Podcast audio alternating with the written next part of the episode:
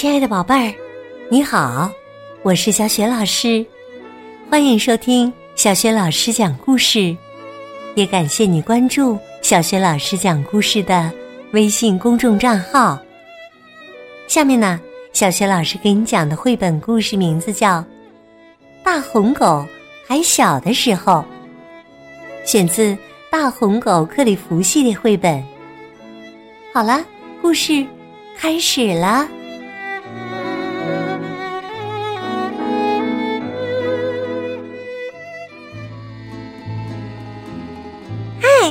我是艾米丽·伊丽莎白，这是我的大红狗克里夫。克里夫可不是生来就那么大的，当他还是一只小狗崽儿的时候，他可是非常的小。每次跟他玩，我都得小心翼翼的。他太小了，还抓不住一只球呢。经常啊，被球撞的仰面朝天，倒在地上。他想和我的毛绒玩具玩，可是高大的毛绒玩具倒下来，就把它压在底下了。还好，有我为他做的欢乐转圈圈。我打开胶片播放机，胶片转了起来，我就把克里夫放在了胶片上。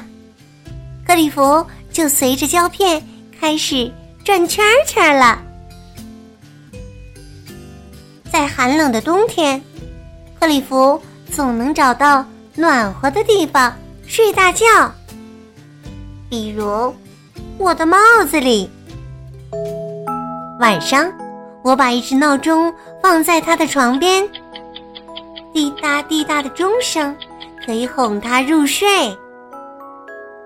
不过呀，有一次我忘了关闹钟，闹钟响了起来，克里夫被吓得一下子蹦到了我的床上。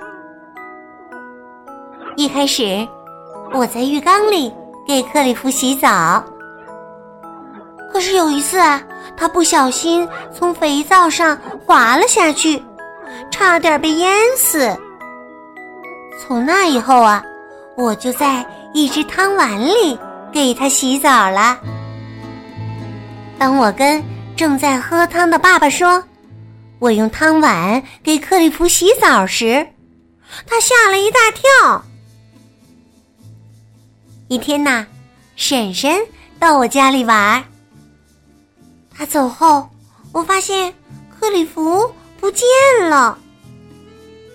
婶婶在面包店里发现了他。婶婶打开随身的画包，克里夫就从里面一下子跳了出来。克里夫受到了惊吓，窜到了奶油泡芙上，接着他又跑过了派，然后爬上了一个婚礼蛋糕，最后克里夫降落到奶油盆里。面包师气极了。他把婶婶和克里夫都赶了出去。哎呀，真是一团糟啊！婶婶可不想把这个模样的克里夫带回了家。克里夫什么模样呢？你们能想象到吧？他身上沾满了奶油泡芙蛋糕。这时啊。来了一个牵着大狗的小男孩他说：“他有一个好主意。他的主意是什么呢？就是让他牵着的大狗去舔克里夫。不一会儿啊，克里夫就被舔得干干净净了。婶婶把克里夫给我送回了家。”见到克里夫，我太高兴了。那只把他送回家的狗，是我以前见过的最最大的狗啦。直到克里夫长大了。